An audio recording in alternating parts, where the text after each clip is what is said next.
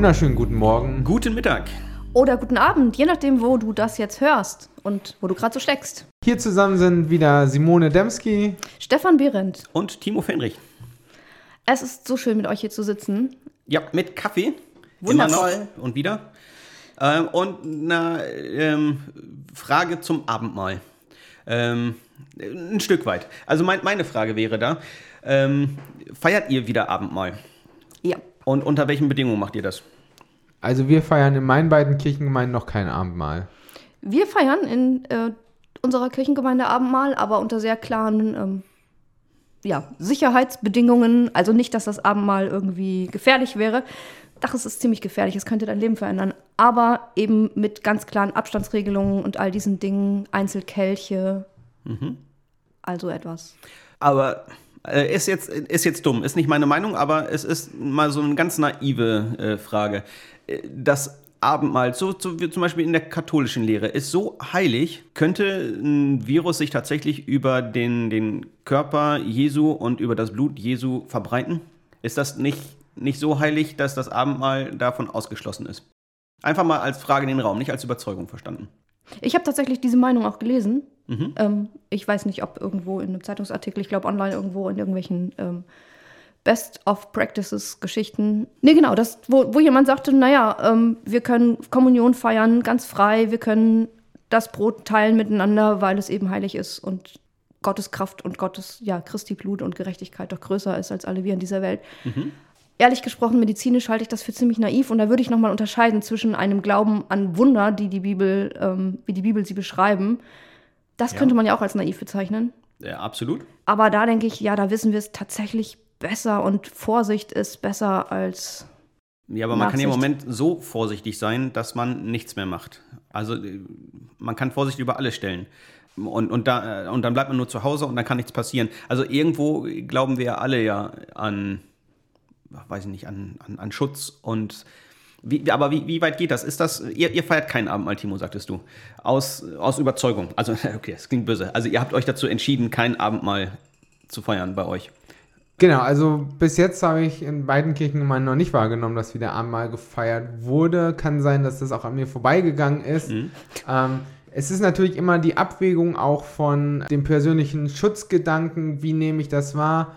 Und ich glaube, das ist erstmal etwas, was äh, jede Leitung einer Kirchengemeinde für sich entscheiden muss. Für mich ist eher die Frage nochmal der Naivität zu sagen, hey, ähm, es gibt Dinge, die sind so heilig, da kann mir gar nichts passieren. Ähm, ich ich glaube fest daran, dass es Dinge gibt, die abseits unseres menschlichen Verstandes sind, wo Gott wirkt, wo wir Dinge nicht erklären können, ähm, wo wir von Wundern oder ähnlichem reden. Und trotzdem, so eine ähnliche Folge hatten wir ja schon mal, wo dann das Beispiel war von mir, hey, ich kann natürlich als Feuerwehrkamerad beten, ins brennende Haus rennen und sagen, hey, Gott schütze mich, dass ich nicht verbrenne und daran fest glauben und ich will mal sagen, die Wahrscheinlichkeit, vielleicht auch weil mein Glaube zu gering ist, nein, ähm, dass ich dann lebend wieder rauskomme, ist recht gering. Und da wird es deutlich. Da wird jeder sagen, klar. Und ob ich jetzt darüber bete oder Dinge heilig sind, ich denke auch Menschen sind als Teil von Gottes Geschöpflichkeit in einer gewissen Weise auch heilig, weil sie geheiligt sind von Gott. Ist es ein naives Denken und dann kommt mir durch den Kopf, wenn aber Jesus sagt, hey, werdet wie die Kinder. Kinder glauben auch sehr naiv. Bin ich einfach nur zu verkopft oder muss ich da naiver werden, wie die Kinder naiv sind?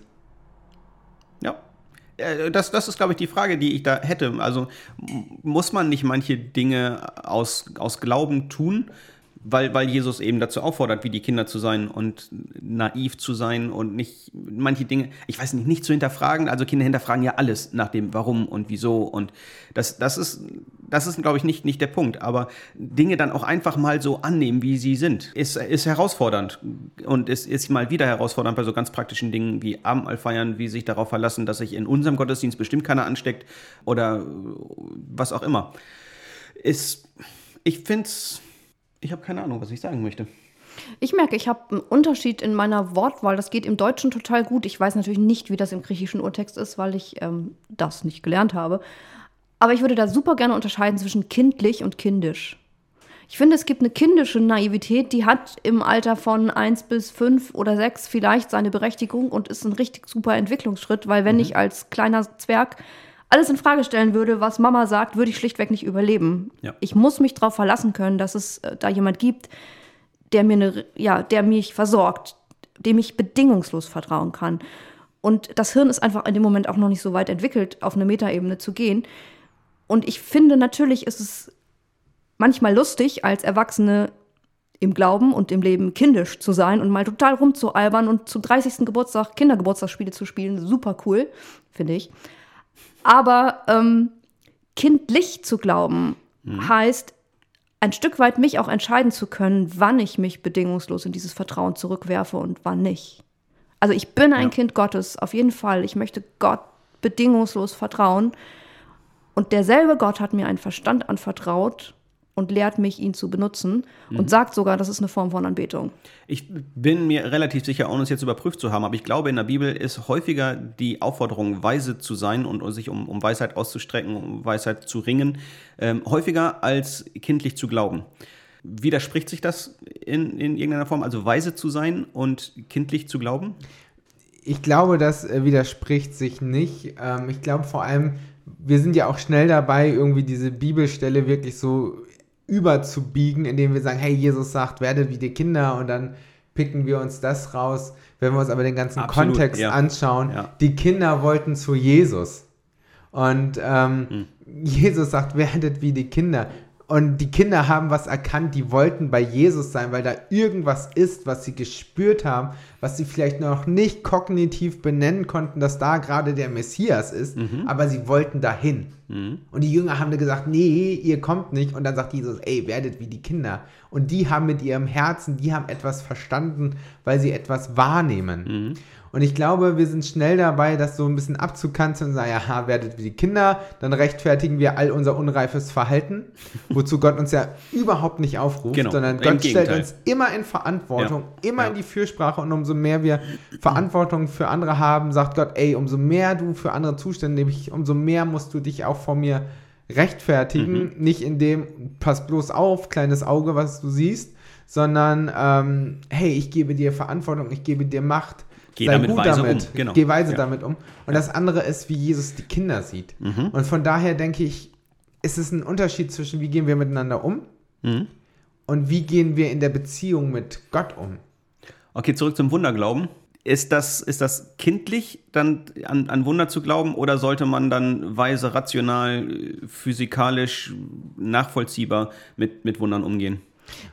Ich würde gerne noch einen Schritt nochmal zurückgehen mhm. vor den Wunderglauben, weil du hast eben gefragt, wie ist das Verhältnis zwischen Weisheit und kindlich? Genau. Kindlich, kindlich. oder kindisch ja. sein. So, ich habe versucht, das in eins zu packen, geht aber rein wörtlich irgendwie nicht, macht meine Zunge nicht mit. Ähm, ich finde, manchmal ist es ein Zeichen von Weisheit, kindlich zu glauben. Beispiel bitte. Dass ich bete. Mhm ist eine bewusste Entscheidung. Dass ich mir Zeiten fürs Gebet nehme, ist eine sehr rationale Entscheidung, weil das wird nicht von alleine passieren. Aber wenn ich bete in der Beziehung mit Gott, dann zu erwarten, dass diese Gebete nicht davon abhängig sind, wie wunderschön ich sie formuliere, von wem sie sind, ob sie von Jesus direkt sind oder von irgendwelchen Kirchenvätern oder ob es meine komischen Worte sind und dass dieses Gebet nicht unter der Zimmerdecke hängen bleibt, mhm. zusammen mit all den anderen Sorgen, die da sind, sondern dass es direkt Gottes Herz berührt ey, das kann ich dir nicht erklären, mhm. das kann ich nur glauben. Und ja. das ist derselbe, dasselbe Vertrauen, was ein Kind hat, was bei seinem Papa auf dem Schoß sitzt und ihn voll quasselt. Mhm. Dass Papa, dass, dass Papa das so wichtig ist, dass er jetzt gerade zuhört und sein Handy weglegt. Und ja. ähm, dass Gott für mich sein Handy weglegt. Naja, so. Ich finde, das ist ein sehr kindliches Bild, hilft mir aber in meinem erwachsenen Glauben sehr. Ja. Und also die Religionspädagogen nennen das eine zweite Naivität. Mhm die erste sozusagen im Alter von zwei bis sieben oder acht oder manchmal dauert das auch bis 20. So. ähm, und dann bewusst als Erwachsener irgendwann zu sagen, ich entwickle mich aus diesem Kinderglauben raus, ich stelle Dinge in Frage, hey, ich zweifle und werde daran stark. Und aber auch zu sagen, das andere schüttle ich nicht ab, sondern nehme davon was mit. Und umso mehr muss ich gerade daran denken, wenn Jesus sagt, und wenn ihr betet, so betet wie folgt, Vater unser. Und wenn er dann das Vater unser betet und ähm, da im Urtext bei Vater aber steht, Papa. was so viel wie, genau wie Papa Geil. heißt, so eine ja. unendliche Beziehungsebene ist, wo es nicht irgendwie der Herr, der Mächtige, der irgendwie gefühlt weit weg ist, sondern da geht es um eine Beziehungsebene zwischen Söhnen und Töchtern, die zu ihrem Elternteil kommen, mhm. die geliebt werden, die angenommen werden.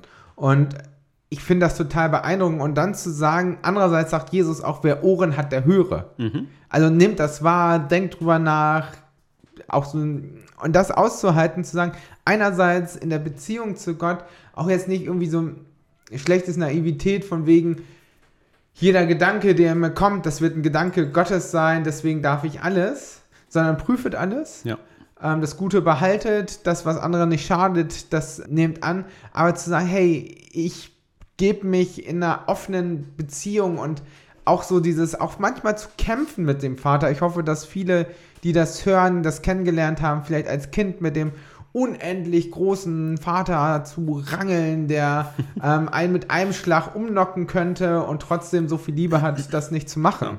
Ja. ja. oder eben auf dem Schoß zu sitzen und ihn festzuboxen und zu sagen, Mann, du bist total doof und ich hasse dich. Und also auch das hält dieser Papa aus. Mhm. Das zu wissen, dass ich da im Gebet auch Raum für habe, zu klagen und er nicht sagt, ey Mann, jetzt geh mal Quälgeist, du schon wieder, sondern ja. dass der das aushält und mich darin festhält, wenn ich das tue. Mhm. Mhm. Total. Und auch diese Frage von sich dem einfach anzunehmen und zu wissen, ich darf das.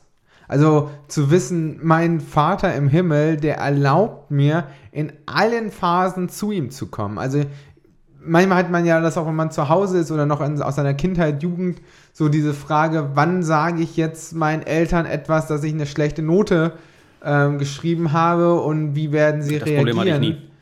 Nein, niemals. nein, nein. Keiner von uns wird jemals eine schlechte Note geschrieben haben, weil wir sind nur Elite. Genau. Ich, ich hoffe, ihr wisst alle, dass wir hier gerade ironisch nicken und zwinkern. Naja, auf jeden Fall, genau, einfach zu wissen, dass ähm, bei Gott es jederzeit möglich ist, zu ihm zu kommen und offen zu kommen. Mhm. Und ähm, ein liebevoller Vater ist. Und diese Beziehungsebene, ich glaube, die möchte Jesus nochmal herausstellen. Und dass niemand zu gering ist. Niemand ist zu gering. Jeder mhm. darf kommen. Ausgangspunkt war ja die Frage nach Gemeindealltag unter Corona-Bedingungen, Abendmahl zum Beispiel. Genau. An der Stelle auch zu sagen, ich finde, Kinder haben diese unglaubliche Fähigkeit, den Moment zu genießen. Hm. Ich merke, dass mein Alltag mit Gott, mein, mein, ja, wenn man das so sagt, geistliches Leben oder auch ein bisschen Gemeindeleben absolut stark von Sorgen geprägt ist, ja. gewesen ist. Immer die Frage nach, nach was darf das, man, was genau, geht nicht. Genau.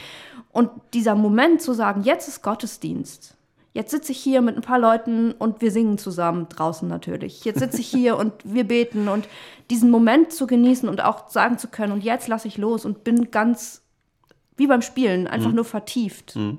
Ich, ich würde gern einmal versuchen, die, ähm, die Frage nach, nach kindlich und, und Weisheit versuchen in Kategorien zu packen. Ihr habt gerade eben, als ihr das, den, den kindlichen Glauben beschrieben habt, habt ihr ausschließlich von Ich und Gott gesprochen. Also in meiner Beziehung zu Gott darf ich absolut kindlich sein. So bin ich aufgefordert, kindlich zu sein. In dem Moment, in dem ich in, in Gemeinde wechsle, in, ähm, in, ein, in, in eine Gemeinschaft, wo ich Verantwortung habe, da ist immer absolut Weisheit gefragt und kein, also da, wäre alles Kindliche, wäre ganz schnell kindisch und dämlich und unweise. Ich, ich glaube, da, wo ich, wo ich mit Gott in eine, wo, wo, oder wo meine Gottesbeziehung in, gefragt ist, absolute Kindlichkeit und in allen anderen Bereichen des Lebens ähm, ist Weisheit, glaube ich, etwas, ja, was wir uns anziehen sollen, dürfen, können, äh, müssen. Und eben dann auch Gemeindealltagsfragen wie Abendmahl, wie, wie voll mache ich den Gottesdienstraum oder was auch immer, diesen Weise zu entscheiden. Mir kommt gerade noch aus der Ausbildung ein Buch, äh, wo ich, wenn ich ehrlich bin, für, für die Klausur nur die Zusammenfassung gelesen habe. Ähm, Weltwissen eines Siebenjährigen oder so ähnlich heißt es, oder Siebenjähriger, äh, wo halt darum geht, was Siebenjährige schon alles wissen und äh, wie sie damit umgehen und genau das Geringe nicht äh, zu verschätzen und in jeder Phase zu gucken, was kann wer wiss wissen, weil es gibt auch alte die nicht so weise sind. Und es gibt Junge, die sind so weise, wo man so denkt, ihr könntet schon graue Haare haben, so viel Erfahrung habt ihr. Und das quasi in Wertschätzung und Relation zu sehen. Ich kenne das Buch auch, ich liebe es total. Du hast es wahrscheinlich auch ganz gelesen. So ist das. Das andere wäre Hinweis auf das andere dicke Buch, was wir bei uns haben. Mir fällt Paulus ein, der ja genau das zum Vorwurf macht, dass Leute eben, obwohl sie sich schon so lange entwickelt haben, noch immer noch nicht weise sind und in irgendeiner Kindlichkeit festpacken. Und er sagt ja sogar, mhm. eigentlich müsstet ihr schon Schwarzbrot essen, ja. aber ihr hängt immer noch an der Milchflasche. Das ist für mich immer diese Erinnerung, wir dürfen im Glauben wachsen, wir dürfen Dinge auch reflektieren, wir dürfen aus einem kindischen Glauben herauswachsen, Verantwortung übernehmen in Gemeinde, in Gemeinschaft, ähm, mhm. ohne das andere zu verlieren und selber dann auch zu Müttern und Vätern für andere werden. Ja, genau. Ja, das ist doch fast wieder ein super Schlusswort von dir, Simone. Das finde ich. Dass du immer so abwürgen musst. Ja, das ist so ein bisschen mein Time Manager Job, glaube ich den ich mir einfach angezogen habe, weil ich kindlich immer gern auf Zeit achte. ähm, auch wenn ich zurzeit seit einem Jahr keine Uhr mehr trage und mir das richtig gut tut. Back to the Woods, das wäre ja auch nochmal eine Frage von Zeit und Zeitmanagement und oh, meine, nein, nein, meine nein, Zeit steht in Gottes Händen. ähm, genau, von daher vielen Dank für diese Gedanken und ich nehme das auf jeden Fall nochmal mit, wie begegne ich Gott und inwieweit bin ich schon weise geworden. Ähm, da gab mir auch gerne Zuhörer, Zuhörer oder auch andere Brüder und Schwestern gerne ein Feedback geben, aber nur wenn es freundlich und positiv ist. Ich habe eine Challenge, ich habe eine Challenge. Ja. ja. sehr gerne. Wenn das Wetter das zulässt, dann setz dich, lieber Hörer, liebe Hörerin, doch einfach mal auf eine Schaukel auf einem öffentlichen Spielplatz, wenn er nicht gesperrt ist, natürlich, und schaukel ein bisschen vor dich hin und frag Gott, wie er dich sieht. Hm. Unsere Zuhörerschaft ist älter als sieben. Das macht nichts. Auch es gibt Schaukeln, die sind ein bisschen breiter. Ja. Vielleicht abends, wenn keine Kinder da sind. Also so, dass man. genau. Lass mich, ich muss hier gerade mal über mein Glaubensleben nachdenken. Ja, keine Ahnung, einfach eine Idee. Ja. Ein bisschen Kindlichkeit in, in die Gottesbeziehung reinbringen, ähm, ist eine sehr weise Sache. Genau, kannst du kindisch finden oder nicht, ist mir gerade total egal. Ähm, habt Timo, einen guten Tag. Timo rollt ja mit den Augen, er wollte Schluss machen. genau. Habt einen guten Tag und tschüss. Genau. Tschüss. Auf Wiederhören.